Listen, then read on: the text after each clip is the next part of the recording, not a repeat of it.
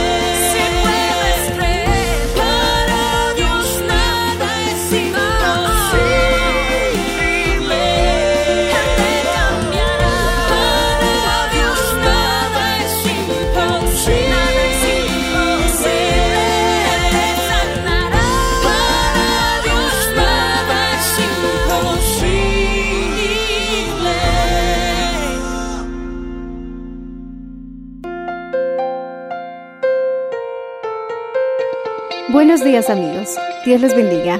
Hoy les traeremos el mensaje del Señor bajo el título El polvo de la tierra, en la voz del reverendo Enrique Valenzuela. Escuchemos.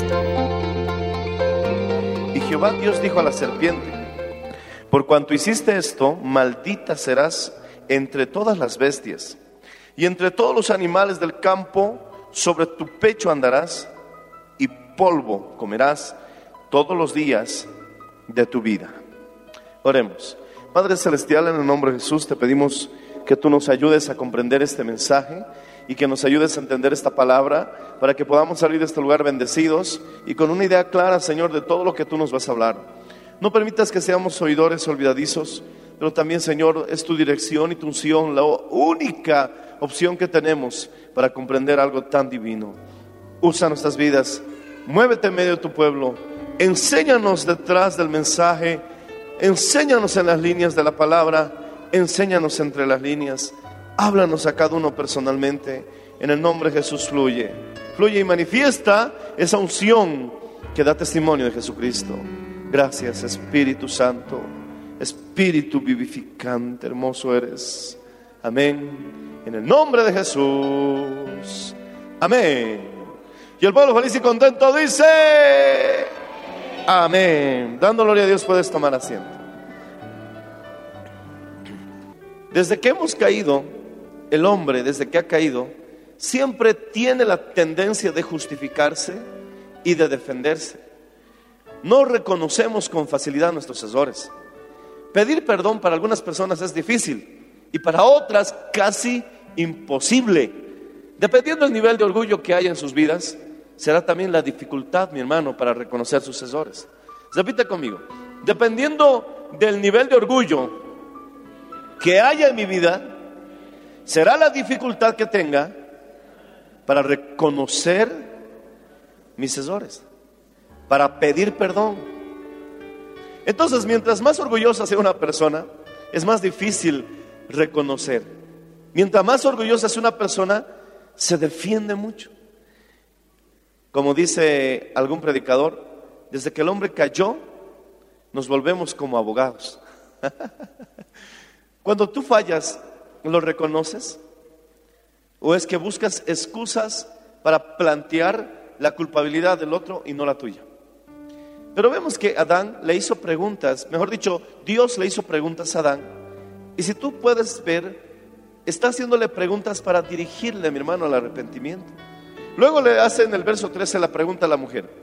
Entonces Jehová Dios dijo a la mujer, ¿qué es lo que has hecho? Y la mujer respondió, la serpiente me engañó. ¿Te das cuenta? Que se siguen justificando.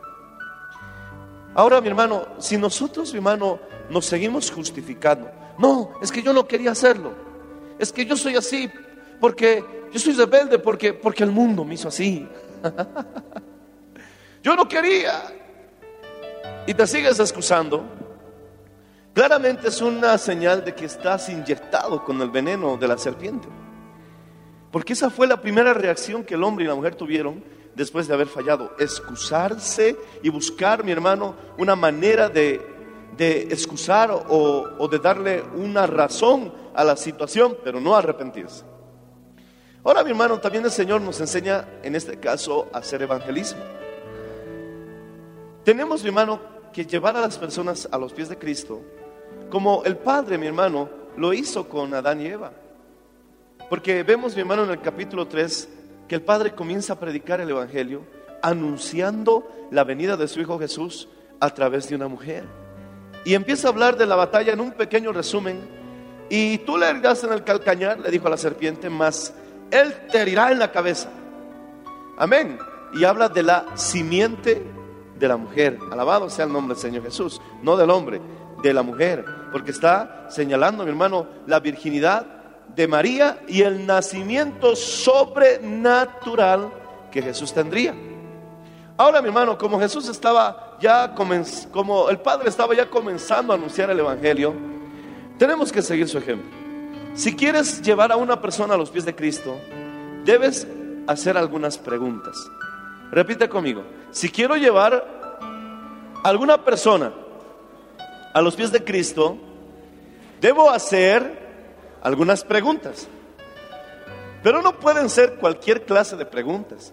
Porque hay preguntas que en lugar de colaborar pueden estorbarte terriblemente para que esa persona se acerque a Cristo. Tienen que ser las preguntas correctas. Por ejemplo, ¿eres feliz como vives? ¿No quisieras cambiar tu vida? Las preguntas correctas, no te pongas a preguntar asuntos, mi hermano, que no tienen nada que ver con la salvación o de llevar a esa persona al arrepentimiento. No hagas preguntas para satisfacer tu curiosidad carnal o inequívocamente preguntas sin entender tú mismo lo que estás preguntando. Haz las preguntas correctas como el Padre se lo hizo a Adán y se lo hizo a Eva, para que luego mi hermano él les anunciase el Evangelio, alabado sea el nombre del Señor Jesús. Nosotros también deberíamos empezar así, como empezamos hoy el mensaje, cuando el Padre hizo su primera pregunta, ¿dónde estás? ¿Qué respuesta tienes a la primera pregunta que Dios le hizo al hombre? ¿Dónde estás? ¿Dónde estás? Ni siquiera quién eres. Lo primero que pregunta es, ¿dónde estás? Porque si respondemos a la primera pregunta, entonces sabremos quiénes somos o qué seremos. Si estás sinceramente en una iglesia, entonces tienes una idea de lo que serás. Si estás en una cantina, entonces tienes una idea de lo que serás. Si estás en un prostíbulo, entonces tienes una idea de lo que serás. Por eso la primera pregunta que el Padre le hizo al hombre no fue quién eres, sino dónde estás. Porque donde estemos es una señal, una breve definición, una especie de profecía de lo que vamos a hacer. Decimos amén, hermanos. Yo quiero estar en la presencia de Dios todos los días. Decimos amén, hermanos. Alaba al Señor si lo entiendes. Bendito sea el nombre del Señor Jesús.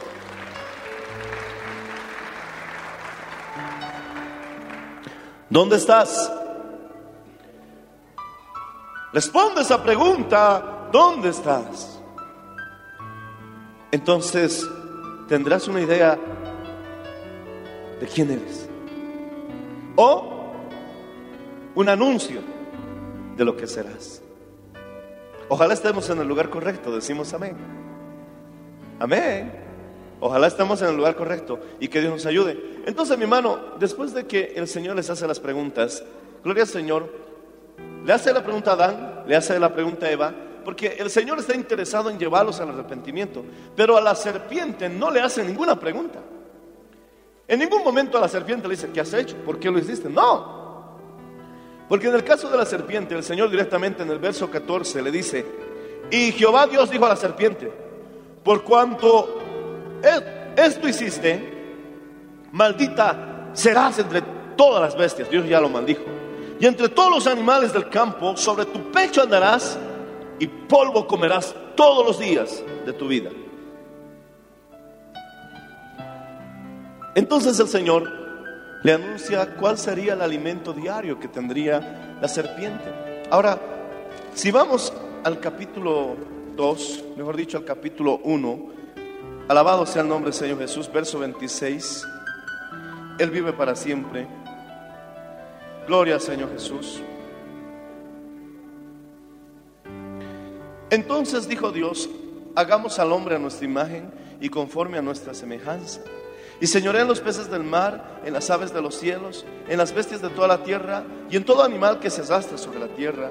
Y creó Dios al hombre a su imagen. A imagen de Dios lo creó, varón y hembra los creó. Alabado sea el nombre del Señor Jesucristo.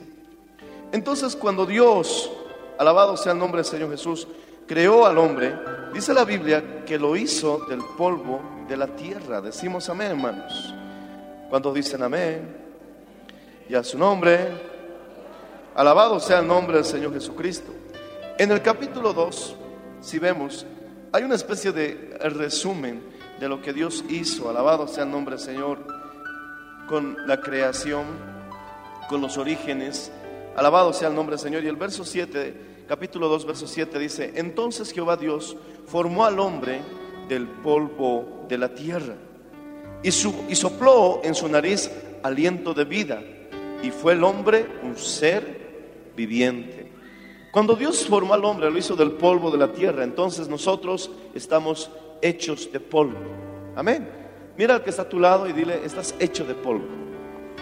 Gloria, no se va a hacer polvo, pero del polvo fuiste tomado y al polvo volverás, estás hecho de polvo. Entonces, este cuerpo se llama también carne. Cuando el Señor sopló aliento de vida, ingresó el espíritu. Y al unirse el cuerpo con el espíritu, entonces fue como, gloria al Señor Jesucristo, unir los cables con la energía eléctrica. Y mi hermano entonces, ese foquito se encendió y nació el alma. Decimos amén, hermanos.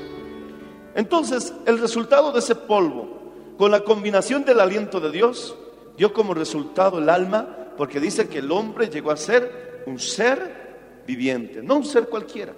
Era un ser racional, intelectual, que no existe otro parecido en el mundo, mi hermano, como el hombre y la mujer capaz de tomar decisiones, razonar, comunicarse verbalmente, porque no existe ningún otro, mi hermano, ser en la tierra, además del hombre, que pueda comunicarse, mi hermano, gloria al Señor Jesucristo, verbalmente, decimos amén.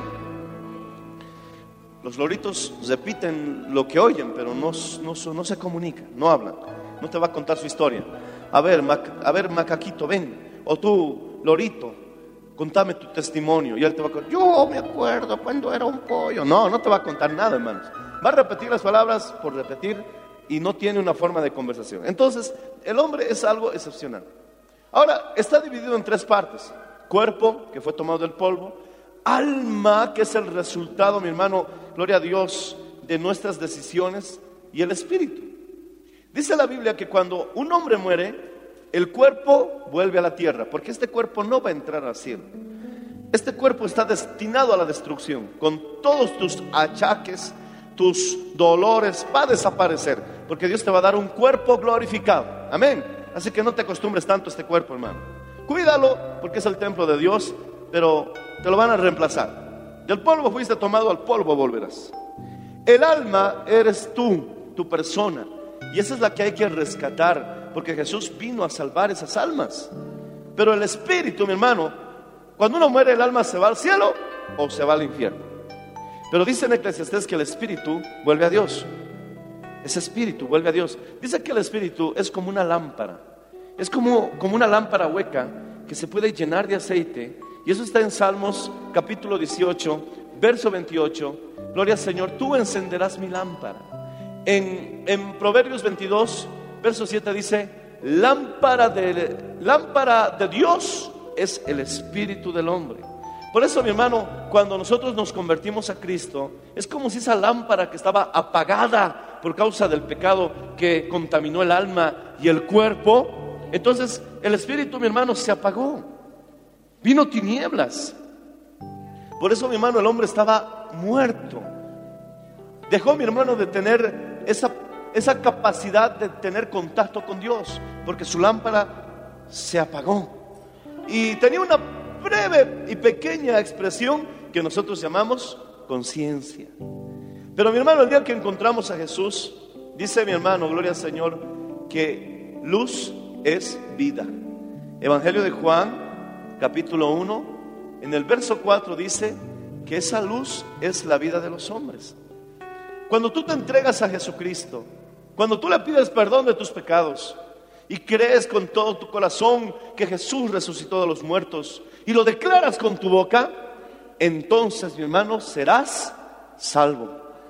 ¿Cómo sucede esto? El Señor nuevamente enciende esa lámpara, que es tu espíritu que estaba apagada por causa del pecado, y vuelves nuevamente, mi hermano, a percibir las cosas de Dios.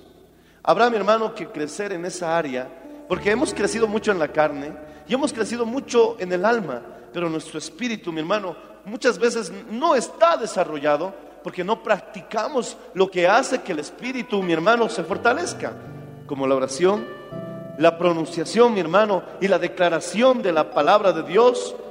¿Cómo vamos a declararla? En oración, leyéndola, aleluya, y buscando, mi hermano, obedecer sus preceptos, sus mandamientos. Y eso entonces hará que nuestro espíritu se desarrolle y se fortalezca. A eso Pablo se refiere, que ese hombre interior tiene que fortalecerse, decimos amén. Entonces el alma, que eres tú, voluntad, eres tú con tus decisiones, tiene que decidir, está al medio, o de- obedezco a la carne o obedezco al espíritu. La carne me dice, vamos a la fiesta. Mi espíritu me dice, vamos a orar a la iglesia, a la casa de Dios. Y tú estás al medio, ahora, ¿qué hago? Entonces tú decides. Muchos se inclinan por la carne, entonces cosecharán muerte. Muchos se inclinan por el espíritu, entonces cosecharán vida. Pero mi hermano, esa almita que eres tú, por la cual Jesucristo murió en la cruz del Calvario, debe decidir a quién ha de servir. Alabado sea el nombre Señor Jesús. Alaba al Señor si puedes hacerlo. Entonces, gloria al Señor, vemos de mano que el cuerpo es polvo, el alma es el resultado de la unión del cuerpo con el aliento de Dios y el espíritu es aliento de Dios. Eso no lo toca el diablo, aunque sí está apagada, oscurecida, su lámpara no arde por causa del pecado. Decimos amén, hermanos. Cuando nosotros, mi hermano, gloria al Señor, nos movemos en la esfera de la carne, gloria al Señor, o el alma, nos convertimos en ese polvo del cual el diablo se alimenta. Quiero usar un término para que me entienda mejor. Alimentar también significa dar fuerza. Alimentar también significa dar poder.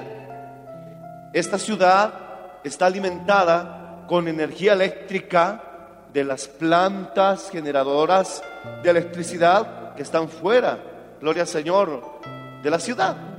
Y alimenta la ciudad para que tengan luz. Decimos amén. Gloria al Señor. Entonces, en alguna ocasión te conté esta ilustración de un, de un jefe indio que estaba angustiado y preocupado y el misionero le preguntó, jefe, ¿por qué estás preocupado? Y él le dijo, hay dos fieras que están peleando dentro de mí. Una fiera quiere hacer lo bueno, pero la otra quiere hacer lo malo. Y el jefe le preguntó, ¿y qué? ¿Y quién está ganando? Y el jefe le contestó, aquel a quien yo alimento más. Entonces, mi hermano, tú puedes alimentar tu espíritu literalmente leyendo la Biblia. Deberías practicar, mi hermano, leer la Biblia en voz alta, alabado sea el nombre del Señor Jesús. Leer la Biblia en oración. Leer la Biblia, mi hermano, en tus momentos de lectura. Y así alimentas tu espíritu, porque no en vano la Biblia es comparada, mi hermano, con alimento, con pan. Bendito sea el nombre del Señor Jesús. Y no en vano Jesús se identifica, mi hermano, con la palabra. Él es el verbo, decimos amén. Pero también dice, soy el pan de vida. Muchos no alimentan su espíritu porque no practican la oración, huyen de las vigilias, huyen de los ayunos, ayunan una vez al año y es más, mal ayunado todavía. No vienen a la iglesia, no adoran al Señor, no cantan su santo nombre Entonces, mi hermano, esa es la forma de alimentar el espíritu. Alabado sea el nombre del Señor. Por eso hay muchos que están pequeños espiritualmente, porque el espíritu crece. Por eso Pablo dice, sufro dolores de parto por vosotros hasta que lleguéis a la medida y a la estatura de nuestro Señor Jesucristo. Y dice mi hermano que los que son hijos de Dios es el Espíritu Santo quien gobierna sus vidas. Decimos amén, hermanos. Alábale si puedes, hermano. Aleluya. ¿Qué clase de vida vivimos? Hay tres niveles de vida. La carne, el alma y la más elevada, el espíritu, una vida espiritual.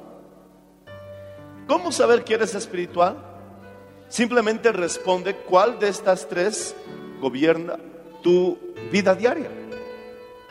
¿Gobierna la carne tu vida diaria? ¿Gobierna tu alma tu vida diaria? ¿O gobierna tu espíritu tu vida diaria? Hay otra forma en que ellos, mi hermano, lo identifican.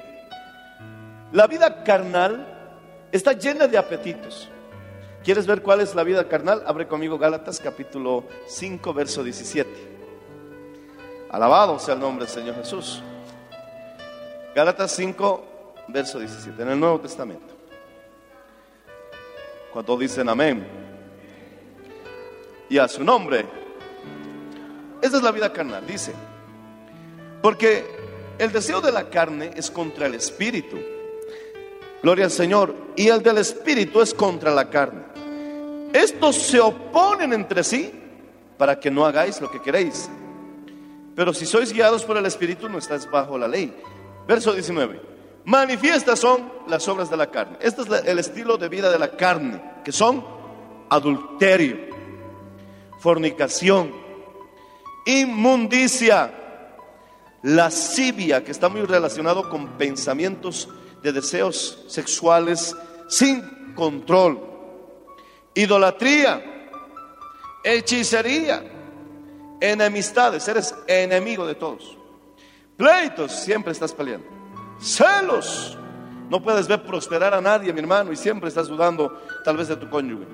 Y esa es una vida carnal. Iras, contiendas, disensiones o divisiones, herejías, cosas que no son eh, doctrina ni palabra de Dios.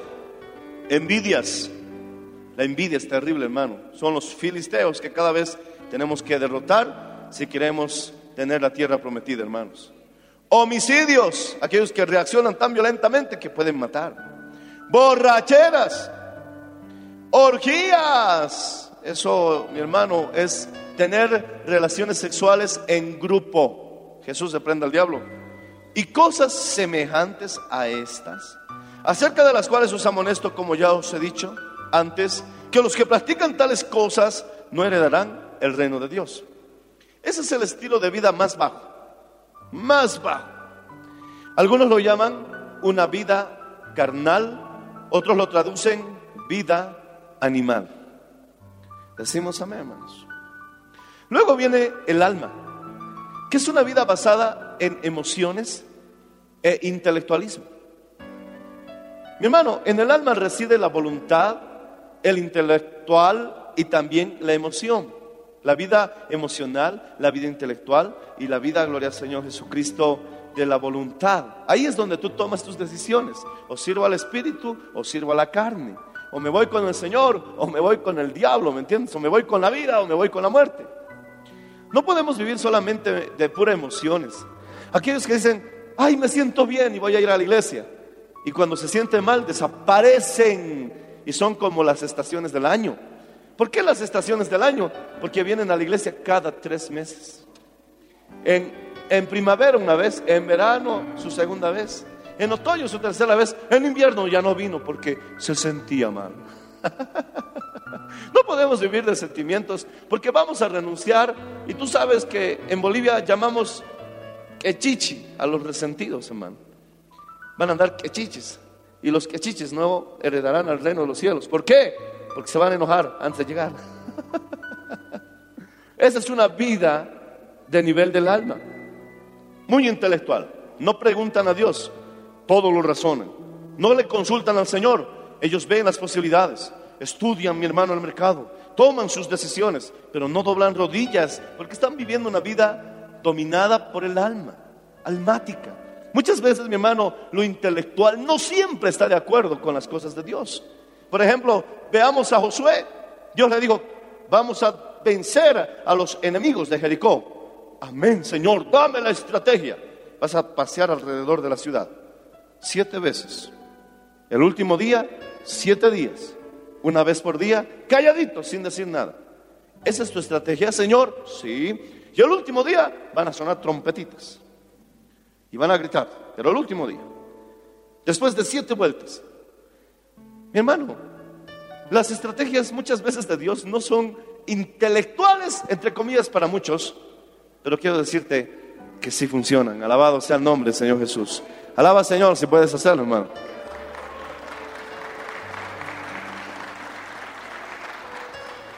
Tenemos que vivir bajo la revelación de Dios. Ya les hablé de Noé. ¿Te imaginas a Noé sentado en una mesa con sus reglas, sus compases, sus escuadras, sus abacos, porque quizás no había calculadoras en ese tiempo? Y de pronto, mi hermano, después de haber visto el, informe meteorológico, el informe geológico, gloria al Señor, llamó a sus hijos, Can, Sen, Jafé, ¿qué pasa, papá Noé? Hijos, vendrá un diluvio según mis cálculos en 100 años debemos construir un arca. No me vengan con ese chiste, hermano, es imposible. Pero hay algunos locos que siguen intentándolo. Quieren dictar el día y la hora en que Cristo va a venir como resultado de una calculadora. Ahora usan una computadora. Mi hermano, el intelectualismo siempre está por debajo de una vida espiritual. Decimos amén, hermanos. ¿Cómo fue que Noé recibió, mi hermano, la revelación de que vendría un diluvio, precisamente por eso. En Génesis capítulo 6 encontrarás la palabra que dice, y Dios, y Jehová Dios le dijo, Dios le habló. Y cuando Dios le habló, mi hermano, prácticamente le ahorró el trabajo que el intelectualismo nunca iba a lograr, descubrir que se vendría ese diluvio. Hasta ahora, mi hermano, los científicos Dicen, habrá un terremoto, cualquier momento, porque no saben el día, no saben la hora en que la tierra va a temblar, pero sospechan. ¿Hace cuántos años andan hablando de la falla de San Andrés? Hasta hoy siguen haciendo películas de un terremoto, que cuando esa falla, mi hermano, ceda, habrá un terremoto de magnitudes, mi hermano, históricas. Pero simplemente dicen, no sabemos cuándo va a suceder. No saben.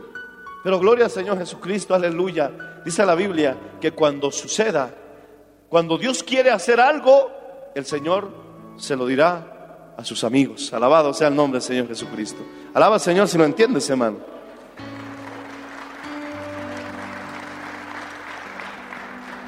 Imagínate que trasladamos a esos geólogos y estudiosos a los tiempos de Noé. Imagínate, años y años y años y años estudiando y nunca lograron nada. Y un día Noé estaba de rodillas hablando con Dios y Dios le dijo, Noé, prepárate Nadie lo sabe, pero viene un diluvio. No fue a Harvard, no fue a Oxford, pero Dios se lo reveló. Alabado sea el nombre del Señor Jesucristo. ¿Te das cuenta que una vida intelectual siempre está por debajo de una vida espiritual? Alaba al Señor si lo entiendes, hermano. Oh, Dios te está llamando a una vida superior. Una vida espiritual es aquella, mi hermano, que vive en la comunión con Dios y vive bajo la revelación de Dios que nunca jamás contradice sus escrituras. Y entonces mi hermano, él sabe porque es guiado por el Espíritu de Dios. Decimos amén. A veces no sabes de dónde viene, no sabes a dónde va, pero así son los que son nacidos del Espíritu de Dios. Dios los guía, alabado sea el Señor. Muchas veces no saben, pero gloria a Jesús, Dios se los revela. Pedro era un pescador. Y mi hermano, ¿quién fue más grande que Pedro entre los profesionales? No te estoy diciendo que ser profesional es malo, sino es que te digo que no reemplaces, mi hermano, la unción de Dios por un absurdo intelectualismo o poder en la sangre de Cristo. Porque tu intelectualismo te va a decir, esto es imposible, es cáncer. Ya está desahuciado. Pero el espiritual dirá, nada es imposible para Dios. Alabado sea el nombre del Señor Jesucristo. El intelectual tiene un límite. El espiritual va más allá, alabado sea el nombre de Cristo. Y lo que es imposible para los hombres es posible para Dios cuando puedes creerle. No creer en tus propios proyectos, porque debes preguntarte, ¿el proyecto que tengo es mío? ¿Es el resultado de mi razonamiento y de mi intelectualismo? ¿O el proyecto que voy a desarrollar es el resultado de mi vida de oración? Porque Dios me habló, Dios me reveló. Entonces ahí, mi hermano, vemos por qué muchos fracasan y dicen que la fe no funciona. Porque una fe basada en un intelectualismo, mi hermano, es hacer tus propios planes. No llegarás lejos. Pero una fe basada en lo que Dios te reveló es hacer la voluntad de Dios. Alabado sea el nombre del Señor Jesús. Alábale si lo entiendes, hermano. Una fe basada en lo que Dios te reveló es hacer su voluntad. Pero muchos buscan fe para hacer algo que es el fruto de su alma. Mi hermano dice que los hijos de Dios son nacidos del Espíritu. Pero muchos quieren impulsar un proyecto que es nacido del alma. Y encima dicen, ¿por qué no tengo fe? ¿Por qué me falta la fe? Algunos, mi hermano, quieren imitar lo que otro hizo, creyendo que Dios, mi hermano, trabaja con fórmulas. Hay fórmulas en la Biblia que sí funcionan y que es para todos, pero hay otras, mi hermano, que son exclusivas. Un, pastor levantó un monte de oración y miles y miles de vidas van diariamente a orar allá. Ah, yo voy a hacer lo mismo. Hermanito, tú tienes tus terrenos en esa montaña. Haremos un monte de oración. Igualito, lo mismo. Y a veces no funciona igual que el otro. ¿Por qué? Porque a veces nosotros hacemos nuestros planes basados, mi hermano, que han sido engendrados en el alma. Y a veces, mi hermano, queremos impulsar con la fe algo que nació en el alma. No va a funcionar. Es primeramente lo que nace en el Espíritu. Y todo lo que nace en el Espíritu siempre será el resultado de tus conversaciones diarias con Dios. Siempre será el resultado de tu lectura diaria. Siempre será, mi hermano, el resultado de haber doblado rodillas. Esos proyectos que nacen del Espíritu, oh, te aseguro que vienen acompañados de la fe que hace que todo sea posible. Alabado sea el nombre Señor Jesús. Pregúntate, lo que estoy planeando, lo que estoy intentando, ¿ha nacido en mi alma o ha nacido en mi espíritu? No te cases tomando decisiones en tu alma. Va a cambiar, va a mejorar. Cuando se case, cuando sea mío, va a ser diferente. No seas chistoso. No va a funcionar. Porque el único que conoce el futuro es Dios. Y Él no te lo va a revelar a través de tu intelecto y de tus cálculos. Él te está llamando, ven, ven al Espíritu, alabado sea el nombre del Señor. Allí está el aceite, allí está ardiendo la luz del Espíritu Santo. Y entonces Dios te lo va a revelar. Jamás, mi hermano, podrás saber el futuro de una persona, por muy especialista que seas en el estudio del comportamiento humano, no puedes predecir qué va a ser en 10 años. Y ese es el nivel del alma. Pero el que sabe qué sucederá en 10 años, oh, es el Dios todopoderoso que escudriña lo más profundo del hombre. Alabado sea el nombre del Señor Jesús. Aleluya. Cuando digo aleluya, mi alma, gloria a Dios, expresa alabanza. Pero mi espíritu se alimenta, bendito sea el nombre del Señor Jesús. Cada vez que vives en la carne, cada vez que vives en el alma, le estás dando alimento al diablo. Y muchos, muchos de nosotros hemos sido desayuno de Satanás. ¿Por qué? Porque hemos sido carnales, envidiosos, pendencieros, fornicarios. Y piensas hallar la paz de Dios y la felicidad necesaria, no lo vas a lograr. Muchos lo han intentado, mi hermano, con una vida emocional. Esta vez, esta vez, esta vez lo voy a hacer. Me siento bien. Y cuando te sientas mal, lo dejas. Porque no eres espiritual. Jesús llevó esa cruz, aunque su cuerpo ya no soportaba. Aunque derramaba, mi hermano, un camino de sangre. Y aunque su alma estaba quebrantada, porque reunió, mi hermano, a sus discípulos y les dijo, mi alma está entristecida hasta la muerte. Pero aún así, mi hermano, aunque él mismo le dijo, Padre, si quieres, pasa de mí esta copa. Pero su espíritu clamaba al Señor diciendo, mas no se haga mi voluntad, sino la tuya. Porque el espiritual, mi hermano, ya no le interesa cómo sea y en qué estado está el cuerpo. No le interesa si se siente bien o se siente mal. El espiritual dice, tengo que llevar esa cruz, tengo que llegar al Calvario, aleluya, al tercer día. Él me resucitará, bendito sea el nombre del Señor Jesús. Pero muchos que viven por la carne dicen, ¡achis! Listo, ya. Un mes desaparecen de la iglesia. Les dio la, gripe española. Poder en la sangre de Cristo. Una vida muy carnal, hermano. Los almáticos. Sin querer, el pastor Enrique te saludó, tal vez distraído, y tú lo interpretaste como un indiferente. Ah, ya no vuelvo a esa iglesia. Pero el espiritual, aunque haya estornudado y esté, mi hermano, está temblando de fiebre, y aunque lo hayan herido porque lo maltrataron en la puerta, mi hermano, algún hermano, él dice, no, como el siervo brama por las corrientes de las aguas. Así clamo, oh, mi alma clama por ti, oh Dios, alabado sea el nombre del Señor Jesús. Mi alma, tengo hambre, tengo sed de Dios. Y su alma clama, mi hermano, porque se decidió por el Espíritu. Decimos amén. Primera de Pedro capítulo 5, verso 8 dice que Satanás anda como león rugiente, que dice buscando qué? Oh, a ver, léelo. Primera de Pedro 5, 8. Dice la palabra del Señor así. Oh Señor, qué hermoso eres. Oh Dios mío, ayúdanos. Tú eres bueno, tú eres santo, tú eres maravilloso. Capítulo 5, verso 8. ¿Lo tienes? Dice así, sed sobrios, no ebrios, sobrio, despierta, vela, porque vuestro adversario el diablo, como león rugiente, anda alrededor buscando a quien devorar. Entonces, si vivimos al nivel de la carne o del alma, es como vivir, mi hermano, al nivel del piso. Pero si vivimos al nivel del espíritu, es como que vivir al nivel del cielo, el tercer cielo. Porque el espíritu, mi hermano, busca las cosas de Dios.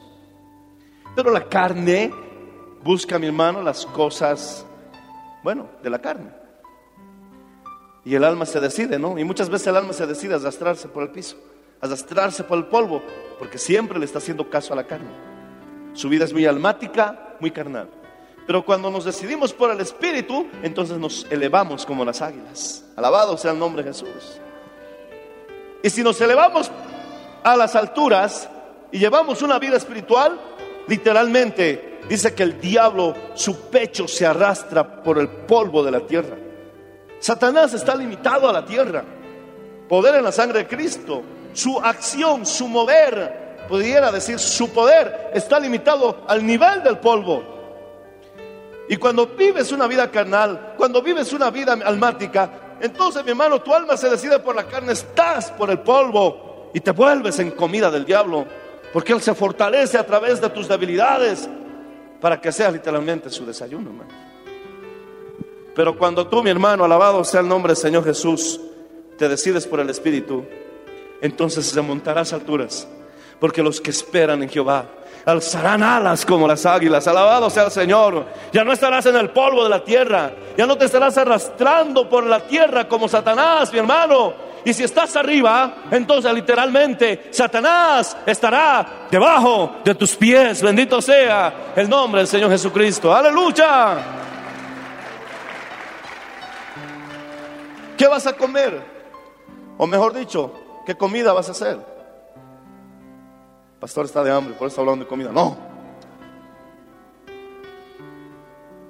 Incluso hay algo curioso que me llama la atención que no puedo explicar ahora. ¿Por qué Dios le dice incluso a la Odisea, te vomitaré de mi boca? Ay, comida también somos para Dios. No lo sé, no voy a poder explicar eso ahora. Pero el Señor a veces conoce como sabemos. Eres dulce para Dios. Eres agua fresca, agua caliente, porque si fueras tibio te vomitaré de mi boca. Ahí tenemos tres niveles también, ¿no? Agua fría, agua tibia, agua caliente. Mi hermano, cuando nos movemos en el ámbito del Espíritu, estamos sobre Satanás. Vamos terminando. Romanos 16, 20. Que alguien alabe al Señor, por favor. Romanos capítulo 16, verso 20 dice, y el Dios de paz aplastará en breve a Satanás bajo vuestros pies. La gracia de nuestro Señor Jesucristo sea con vosotros. Una forma de vivir en el Espíritu es no perder la paz. Si vives en la carne no hay paz. Si vives en el alma, pura emoción, puros sentimientos, poca paz. Y a veces nada de paz. Si vives en el Espíritu, entonces tendrás paz. Porque tú guardarás en perfecta paz aquel cuyo pensamiento en ti persevera. Entonces, para que mi alma viva, mi hermano, en el Espíritu, debo perseverar mi pensamiento en Dios. Mi pensamiento, gloria al Señor, define en qué área voy a vivir. Si pienso en Dios, entonces voy a vivir en el Espíritu. Si pienso en las cosas de la carne, entonces mi hermano, voy a vivir en la carne. Pero el resultado de pensar en las cosas del Espíritu es paz. Repite conmigo. Una manera de identificar que estoy viviendo en el Espíritu es que tengo paz. Si he perdido la paz, la carne me está jalando. Por eso Santiago dice, ¿estás afligido? Haz oración. ¿Estás alegre? Esfuérzalo, canta alabanzas. Decimos amén. Ahora, pastor, ¿de dónde usted saca esas cosas? Vamos a Romanos, capítulo 8. Si pierdes la paz es que estamos en la carne. Yo, yo debo admitir que en ocasiones, por las noticias que recibo, por las cosas que suceden, pierdo la paz. ¿Por qué? Porque cuando pierdo la paz es que mi confianza se ha, se ha, se ha comprometido, se ha afectado. Pero si recupero la confianza, si recupero, si, si recupero, mi hermano, la confianza en Cristo, entonces vuelve la paz. Porque sé que Dios no me va a dejar. Sé que Dios no te va a abandonar. Y entonces dices, amén Señor, voy a confiar en ti y vuelves a estar en el Espíritu. Romanos 8, verso 5 dice, alabado sea el nombre del Señor, porque los que son de la carne piensan en las cosas de la carne, pero los que son del Espíritu, en las cosas del Espíritu. Oh, ¿te das cuenta que la forma de pensar también define si vas a vivir en la carne o en el espíritu. Porque el ocuparse de la carne es muerte, depresión, tristeza, muerte. Todo lo que conlleva muerte.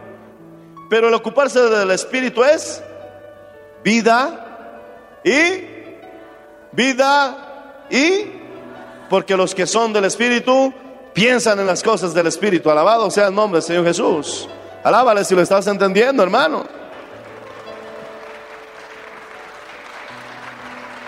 Entonces, una manera de saber si eres un carnal, un almático o un espiritual es simplemente responder, ¿qué pienso? Si, si eres de la carne, piensas en las cosas de la carne. Si eres del espíritu, piensas en las cosas del espíritu. El ocuparse de la carne es muerte, pero el ocuparse del espíritu es vida y paz. El verso 7 dice, por cuanto los designios de la carne son enemistad contra Dios, porque no se sujetan a la ley de Dios, ni tampoco pueden. Uy, aquí hay algo interesante, hermano. El verso 9.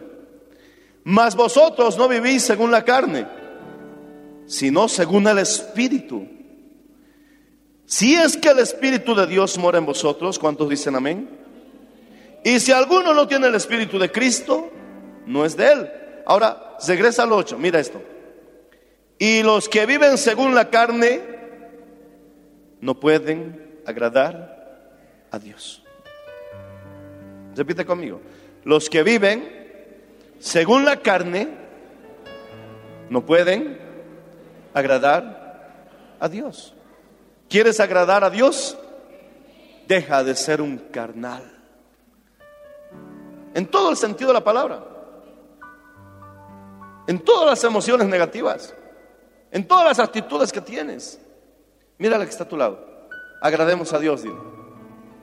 Dejemos de ser carnales. Deja de ser carnal. Porque los que son carnales no pueden agradar a Dios. Mira el verso 12. Así que hermanos, deudores somos, no a la carne, para que vivamos conforme a la carne, no.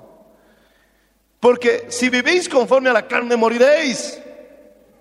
Mas si por el Espíritu hacéis morir las obras de la carne, viviréis. ¿Cómo harás morir las obras de la carne? A través del Espíritu. ¿Y cuáles son las cosas del Espíritu? Lo que menos practicas. Ejercita tu Espíritu. Orando. Proclamando la palabra de Dios en oración en voz alta. Cuando yo estoy orando, a veces digo, oh, tú encenderás mi lámpara. Jehová alumbrará mis tinieblas. Con mi Dios derribaré ejércitos. Saltaré el muro porque tú me ciñes de fortaleza. Alabado sea el nombre del Señor Jesús. Hazlo en oración. Que tu espíritu se alimente de la palabra de Dios. Dilo con todo tu corazón y verás que después de haber hecho esa oración, mi hermano, hasta tal vez llorando, vas a sentir esa fuerza espiritual. Oh, gloria al Señor Jesús. No alimentemos, no fortalezcamos la serpiente en nuestras vidas. Gloria al Señor. Y quiero terminar con este texto. Muchos dirán, pastor, yo quiero tener paz. ¿Cuántos quieren tener paz? A ver. ¿Cuántos quieren al Dios de paz? Esto va en tres etapas. Tus emociones son el resultado de lo que piensas. Entonces va en este orden. Pensamiento, emoción, acción. Es así. Pensamiento fornicario. Uy, emocionado por fornicar. Es poco para que lo hagas. Es así. Es así. Los carnales, mi hermano, siempre están pensando en el mal, en pecar, en adulterar, en poseer a la mujer de su prójimo. Y luego se quejan y dicen, ¿por qué no prosperan? Porque la Biblia dice que si vivimos en la carne, no podremos agradar a Dios. Que alguien diga aleluya, hermanos. Es que es así. Satanás, a través de la serpiente, le habló a Eva y le hizo razonar, le hizo pensar. Ya le contaminó a Eva por el simple hecho, mi hermano, de conversar con el diablo. Repite conmigo, cada vez que hablo con el diablo, me contamina. Por eso siempre muchos andan deprimidos, porque son capaces de escuchar cualquier basura que el diablo les echa en sus mentes y andan derrotados, porque piensan lo que el diablo les dice, no sirves para nada, no te mereces nada. Cuando ya habéis sido lavados, ya habéis sido perdonados, aleluya, por la sangre de Jesucristo, alabado sea el nombre Señor Jesús. Pero Eva conversó con la serpiente, pensó, analizó, usó su mente, ok. Es bueno usar la mente, pero no hablando con el diablo. Después dice que miró el fruto codiciable, sintió. Y después extendió su mano. Siempre ese es el orden. Pensar, sentir, actuar. Piensas mal, te sientes mal, actuarás mal, no esperes otra cosa. Piensas en derrota, sentirás la derrota, vivirás en derrota. Piensas en victoria, sentirás la victoria, aleluya. Vivirás en victoria, alabado sea el nombre del Señor Jesús. Piensa, siente, actúa. ¿Cómo piensas levantar una obra grande cuando ni tú mismo te lo crees? Con tu boca honras a Dios, pero tu corazón está lejos de Él. Y corazón es sinónimo de mente. Si quieres algo realmente, entonces piénsalo. Piénsalo hasta que te emociones. Hasta que sientas, mi hermano, que ese pensamiento ha bajado a tu interior. Entonces te darás cuenta que solamente es cuestión de un pequeño impulso para que actúes. Es así. Pero muchos usan lamentablemente esto en lo negativo.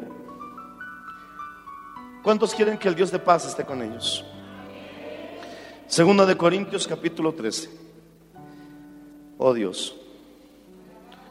Capítulo 13. Verso 11. Dice, mira, aquí te da la fórmula. Por lo demás, hermanos, tened gozo. Perfeccionate. Consuélense.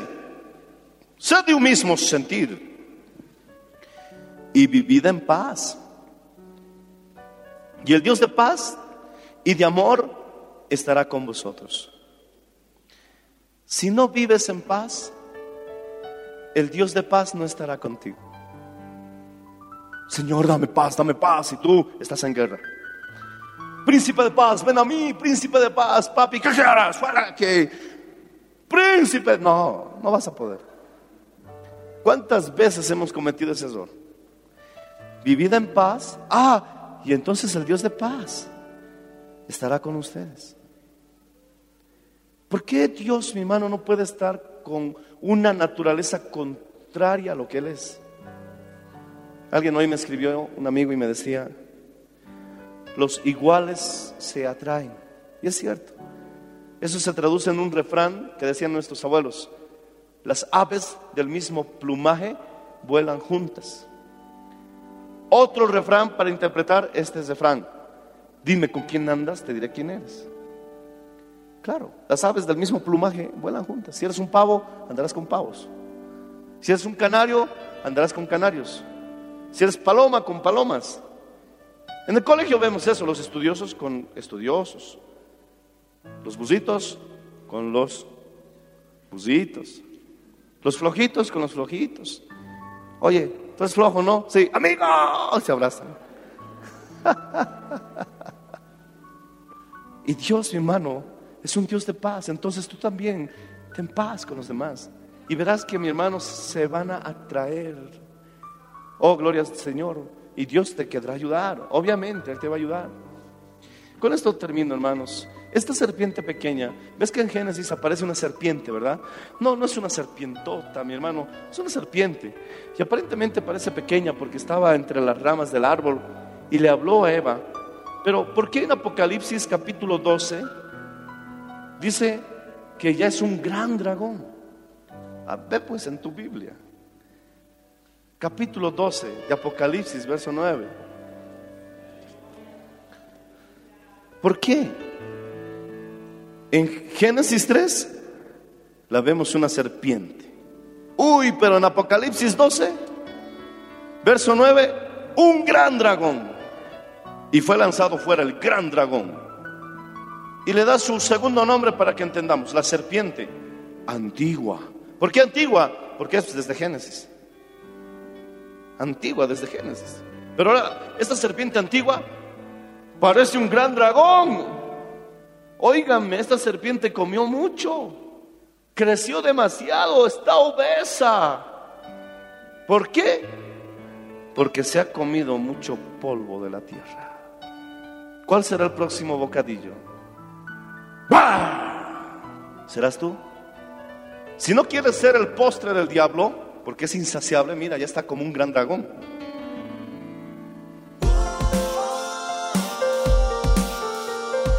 Gracias por su sintonía. Si desea una copia, comuníquese con los números de esta emisora o escríbenos a contacto mmmbolivia.gmail.com. Nos volveremos a encontrar en nuestra próxima edición de Para Dios nada es imposible. Dios les bendiga.